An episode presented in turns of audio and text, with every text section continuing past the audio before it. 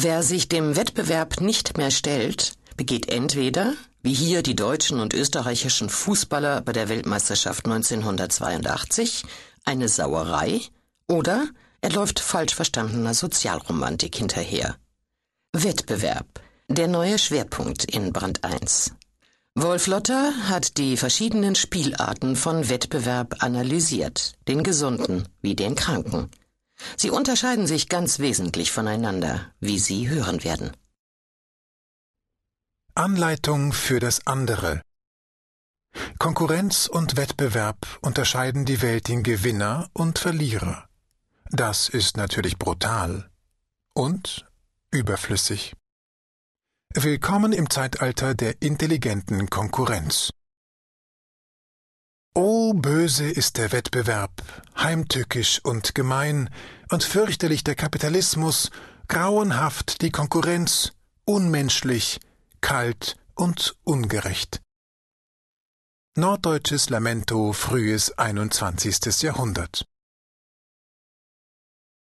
Peace, Love and Understanding Elvis Costello sang einmal in den etwas herben Jahren der frühen Umbauarbeiten der Premierministerin Margaret Thatcher an Großbritannien ein Lied, in dem er in leicht anklagendem Ton folgende Frage stellte.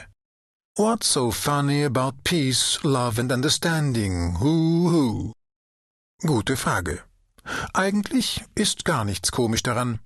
Friede, Liebe und Verständnis sind schöne Dinge. Aber was denken wir, wenn wir morgens in Bus, Bahn und auf dem Bürgersteig von den anderen angerempelt werden? Wenn sie uns auf die Füße treten, uns den Platz streitig machen? Was? Will da jemand Liebe machen? Oder wollen wir bei der Wahrheit bleiben? Der lästige Konkurrent muss weg. Am besten wär, der wär nicht mehr. Lieb sein ist natürlich einfacher, aber was bringt es in einer solchen Situation? Der Wiener Volksdichter Johannes Treu wusste bereits, die Mehrzahl der Menschen ist so, man macht ihnen bescheiden Platz, so werden sie unverschämt. Versetzt man ihnen aber Ellbogenstöße und tritt ihnen auf die Füße, so ziehen sie den Hut. Es kann kein Zufall sein, dass in der Kulturgeschichte der Selbstlose, Höfliche fast immer auch die Rolle des Trottels einnimmt. Wer nett ist, verzeihend, zurückhaltend, kurz und gut, sich nicht mit anderen anlegt, kriegt nichts. Denn die Konkurrenz schläft nicht.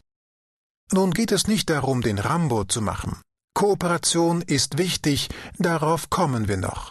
Aber Kooperation ist nicht alles. Sollen wir dem Idioten, der uns eben den Sitzplatz weggenommen hat, vielleicht auch noch einen Kaffee bringen?